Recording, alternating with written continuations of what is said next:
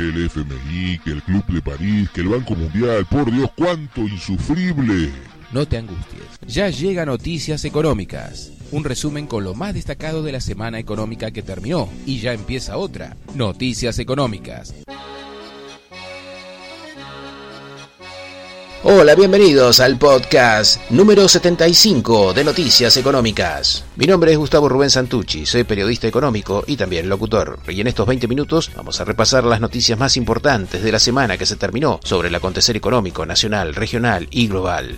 Mercado interno. El INDEC informó que durante diciembre el índice de producción industrial manufacturero mostró una suba de 4,9% respecto a igual mes del 2019. El acumulado enero-diciembre presentó una disminución de 7,6% respecto a igual periodo también del 2019. Respecto de noviembre, la serie desestacionalizada mostró una variación positiva de 0,9%. El Banco de Inversión y Comercio Exterior aumentó 50% su asistencia a pequeñas y medianas empresas durante 2020. El banco redujo el monto del crédito promedio en un 45%, permitiendo aumentar la cantidad de pymes asistidas. Según el informe de la consultora Country Manager, la actividad en Vaca Muerta presentó un alza del 42% en relación a lo registrado en diciembre y un 90% en la comparación interanual. Durante enero se realizaron 662 etapas de fractura. La Asociación de Fábricas Automotores informó que la producción de vehículos en enero fue de 24.308 unidades, un incremento del 17,5% respecto a igual mes del 2020 y 19,4% menos que en diciembre 2020. La Cámara de Comercio Automotor informó que durante enero la venta de autos usados sufrió una caída del 13,6% en relación al mismo periodo del 2020 y en los precios promedios del sector subieron 7%. En relación a diciembre la caída fue de 6,64%. La Agencia de Recaudación de la provincia de Buenos Aires informó que la recaudación impositiva bonaerense cerró 2020 con un crecimiento interanual del 27,6% por debajo de la inflación al sumar 467 7.016 millones de pesos. Argentina firmó un acuerdo para que la firma Jiangsu Jiangkan Automobile, una firma china, fabrique autos eléctricos y baterías con la utilización de litio argentino. La empresa del gigante asiático se comprometió a realizar las inversiones necesarias para la construcción de una nueva planta de producción de baterías y se avanzará en una planta de chasis completos de colectivos de pasajeros urbanos. El gobierno de la provincia de Buenos Aires extenderá hasta cuatro años la exención del impuesto sobre los ingresos brutos a los sectores vinculados a la economía social y popular a partir de un convenio entre el Ministerio de Trabajo y la Agencia de Recaudación de la provincia de Buenos Aires. Empleo, salario. Gobernadores del norte grande argentino aceleran gestiones para disminuir las asimetrías respecto del resto del país. Apuntan a una reducción de las contribuciones patronales del 75% 50% y 25% en tres años consecutivos entre 2021 y 2023 para el caso puntual de los nuevos empleos y promover 250.000 nuevos empleos en tres años.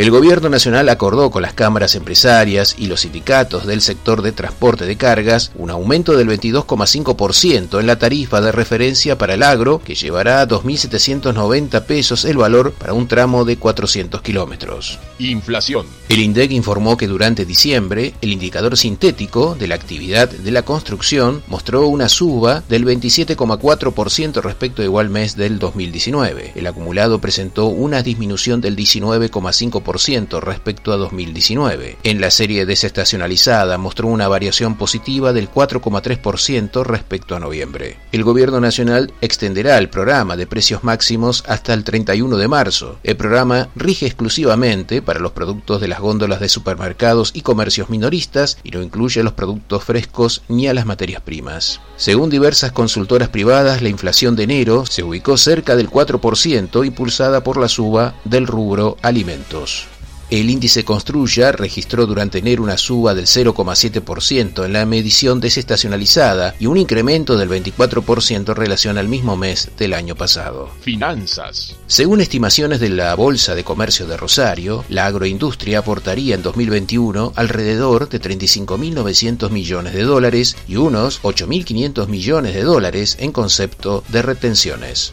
La liquidación de divisas fue récord durante enero, que cerró con 2.140 millones de dólares, un incremento del 26,58% con respecto a diciembre y un 32,63% en relación a enero 2020. El gobierno nacional anunció que la recaudación tributaria nacional creció 46,6% interanual en enero a 772.860 millones de pesos. Los tributos asociados al comercio exterior registraron un aumento del 102,3% interanual. En diciembre, el balance cambiario del Banco Central registró una entrada neta de capitales de 89 millones de dólares, pero durante 2020 cerró con un nivel de fuga de capitales de 3.054 millones de dólares. Según un informe de First Capital Group, el saldo total de préstamos en pesos al sector privado alcanzó en enero 2.8 billones de pesos, una suba interanual del 53.3%. La Bolsa de Buenos Aires finalizó el último viernes con un incremento del 0,73% que lo llevó hasta los 51.052 unidades. Registró un aumento del 5,5% durante la semana, medido en pesos. El riesgo país se ubicó en 1.445 puntos básicos. El dólar minorista cerró a 93 pesos con 32 centavos, el contado con liquidación 147 pesos con 14 centavos, el dólar bolsa 149 pesos con 60 centavos, el dólar turista 153 pesos con 98 centavos. El dólar blue cerró en promedio 151 pesos. El dólar futuro para marzo 2021 cerró en 94 pesos con 9 centavos y para diciembre 130 pesos. Deuda externa. Según especialistas, se firmaría un acuerdo con el Fondo Monetario Internacional a 10 años del tipo facilidades extendidas. Se comenzaría a pagar dentro de 4 años y medio después de firmado. El primer pago sería en el segundo semestre del 2025. Argentina debería cumplir con las fiscalizaciones habituales del organismo, incluidas el artículo 4, alcanzando las metas a las que se comprometa con el fondo. Serían entre 8.000 y 10.000 millones de dólares anuales de pagos obligatorios que no deben salir de las reservas. El gobierno de la provincia de Salta logró un acuerdo con un grupo de bonistas y se acerca a concretar el canje de una deuda en dólares por 350 millones de dólares. El directorio de IPF mejoró su propuesta de refinanciación de la deuda de 6.600 millones de dólares en una combinación de efectivo y nuevos títulos garantizados con vencimiento en 2026 ofrecidos a los tenedores del bono con vencimiento en marzo 2021. El gobierno de la provincia de Buenos Aires confirmó una nueva prórroga hasta el 26 de febrero del plazo de vencimiento del canje de la deuda bonaerense bajo legislación extranjera por 7.148 millones de dólares. El Ministerio de Economía logró captar 82.634 millones de pesos en una licitación de dos letras y un bono en pesos del Tesoro Nacional. Vamos con buena música y volvemos con más noticias económicas.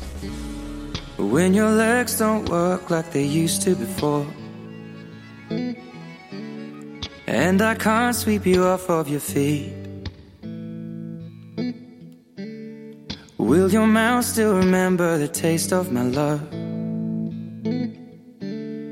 Will your eyes still smile from your cheeks? Darling, I Noticias económicas. Be loving you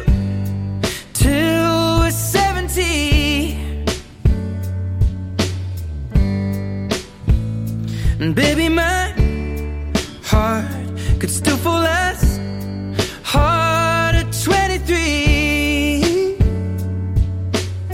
And I'm thinking about how people fall in love in mysterious Noticias ways. económicas. Maybe just the touch of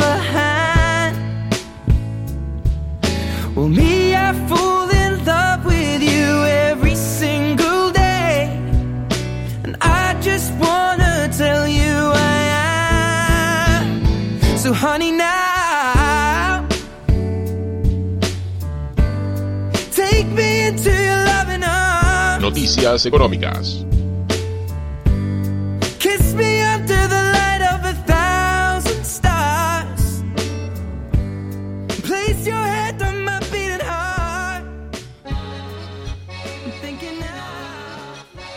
Continuamos en Noticias Económicas y antes de terminar, vamos con las temáticas del dinero electrónico, las noticias internacionales y del comercio exterior. Pero antes, saludos para FM La Ciudadana, 103.3, Radio Bicentenario Digital de General Rodríguez, provincia de Buenos Aires, para Ernesto Vidarte, Radio City San Miguel, para FM San Jorge de Curuzú, Cuatiá, 106.7, Radio 1 Santa Elena, 97.1, en la provincia de Entre Ríos, Radio Torsalito de la provincia de Salta, Sol Naciente 94.3 de La Pachito, provincia de Chaco, José Martínez de Radio Energy 90.9 y FM Libre Progreso y también para FM La Exitosa. Dinero electrónico. La cotización de Bitcoin cerró este último viernes en 38.311 dólares, 12,1% más que la semana anterior. El ministro de Finanzas de México discutió con la secretaria del Tesoro de Estados Unidos sobre la necesidad de un acuerdo internacional para agravar la economía digital. Las monedas digitales alternativas, altcoins, cuentan con el 36% del total del ecosistema cripto y tienen propuestas de uso disruptivas como los contratos inteligentes, monedas de finanzas descentralizadas, monedas privadas, monedas estables. Por ejemplo, Ethereum alcanzó máximos históricos con un precio por encima de los 1.400 dólares.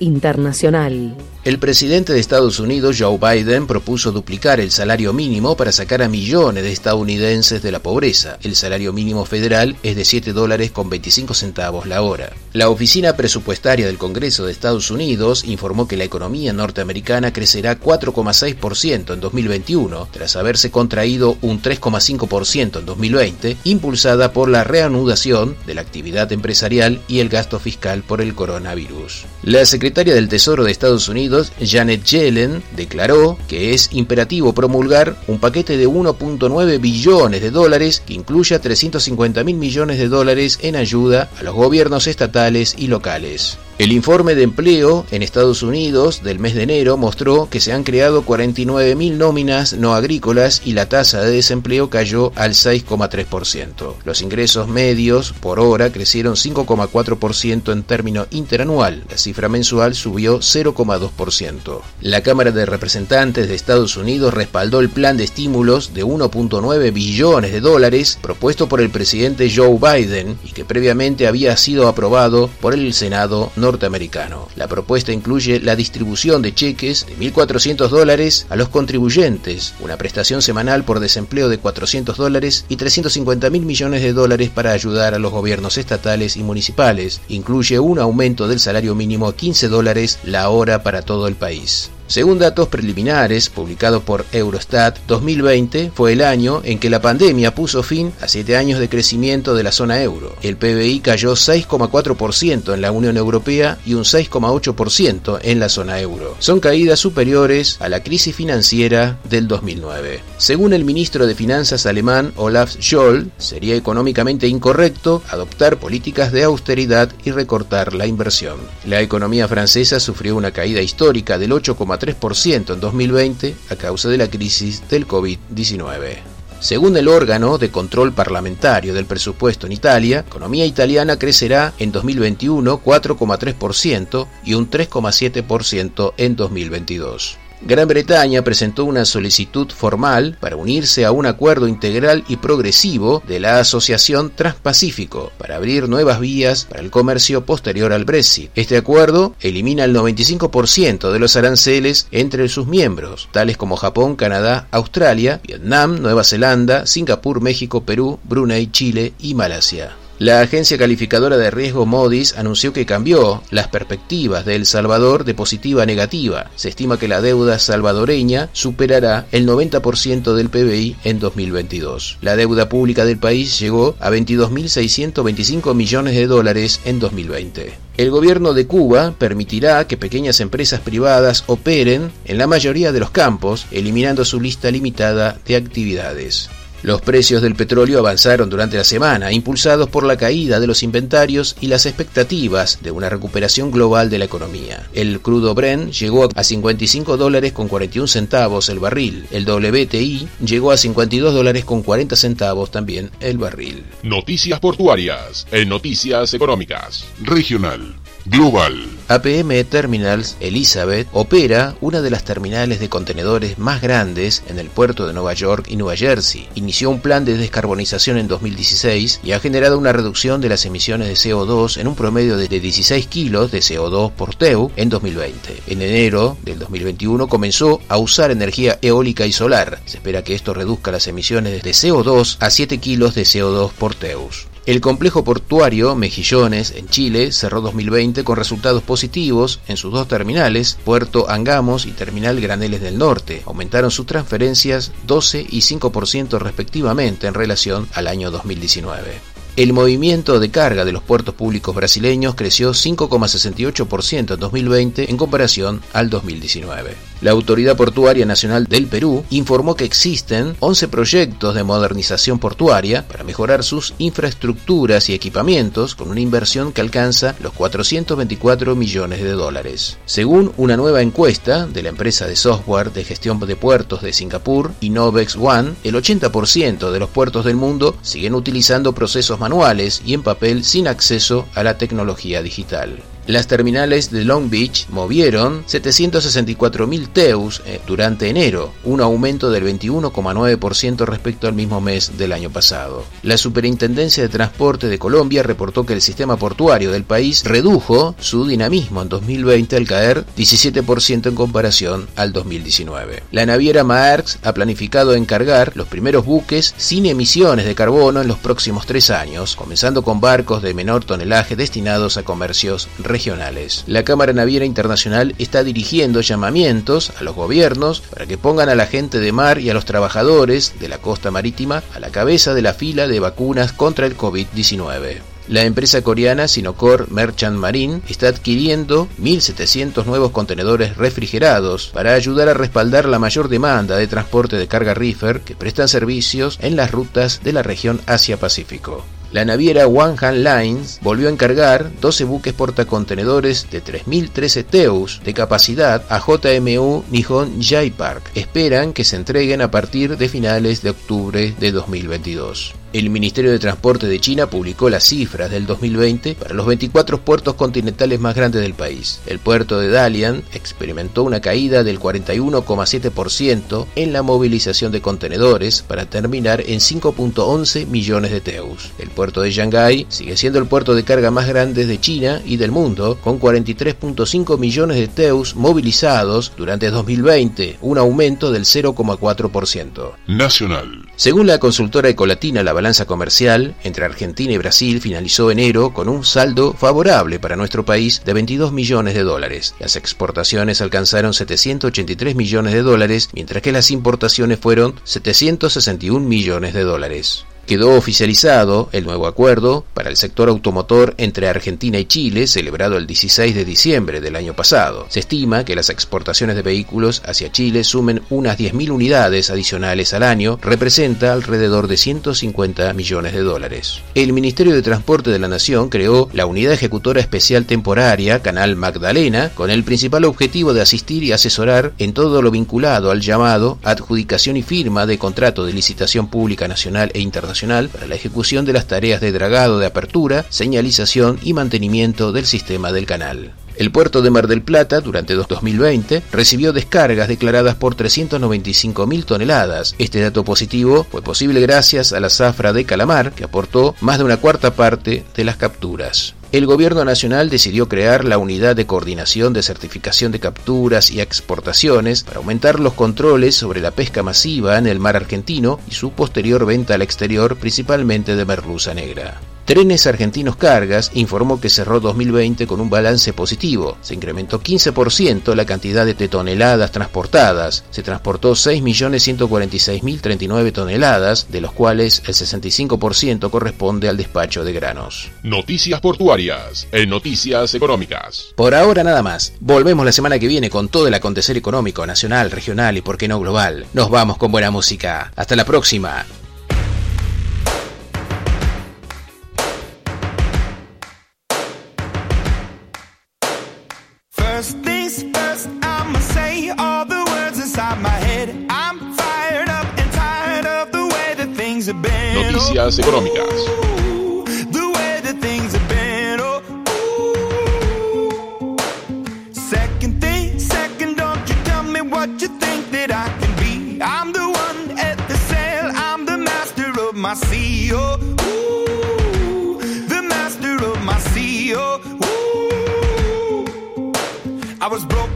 from a young age, taking my soak into the masses, writing my poems for the few that look at me, took to me, shook at me, feeling me, singing from heartache, from the pain, taking my message from the veins, speaking my lesson from the brain, seeing the beauty through the